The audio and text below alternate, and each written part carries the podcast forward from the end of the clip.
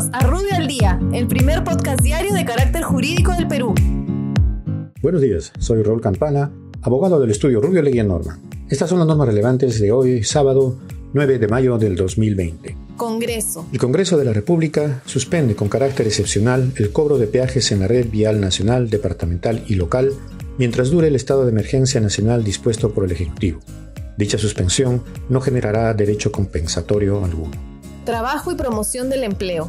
El Ministerio de Trabajo aprueba disposiciones complementarias para la implementación de la continuidad de las prestaciones de salud a los trabajadores que se encuentran en suspensión perfecta de labores. Transportes y comunicaciones. El Ministerio de Transportes aprueba los lineamientos sectoriales y reanudación progresiva de los servicios de transporte, así como de sus actividades complementarias.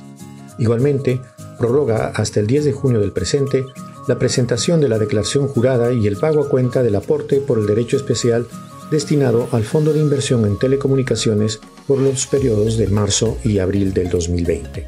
Comercio Exterior. El Ministerio de Comercio Exterior y Turismo aprueba el protocolo sanitario sectorial y los criterios de focalización territorial y obligatoriedad de informar incidencias para la reanudación de las actividades de los hoteles que operan en el país. Produce. El Ministerio de la Producción aprueba los criterios de focalización e información de incidencias para la reanudación de actividades de exportación de bienes no tradicionales respecto de órdenes de compra vencidas y por vencer. Salud. El Ministerio de Salud modifica los lineamientos para la vigilancia de la salud de los trabajadores con riesgo de exposición del COVID-19. SUNARP.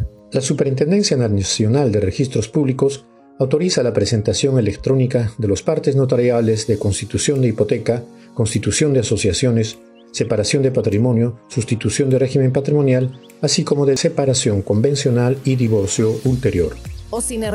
El OSINERMIN prorroga la suspensión de los plazos de los procedimientos administrativos sancionadores, así como los de supervisión de oficio. Igualmente, aprueba el procedimiento de liquidación de intereses compensatorios a ser cubiertos por el Fondo de Inclusión Social Energético FICE.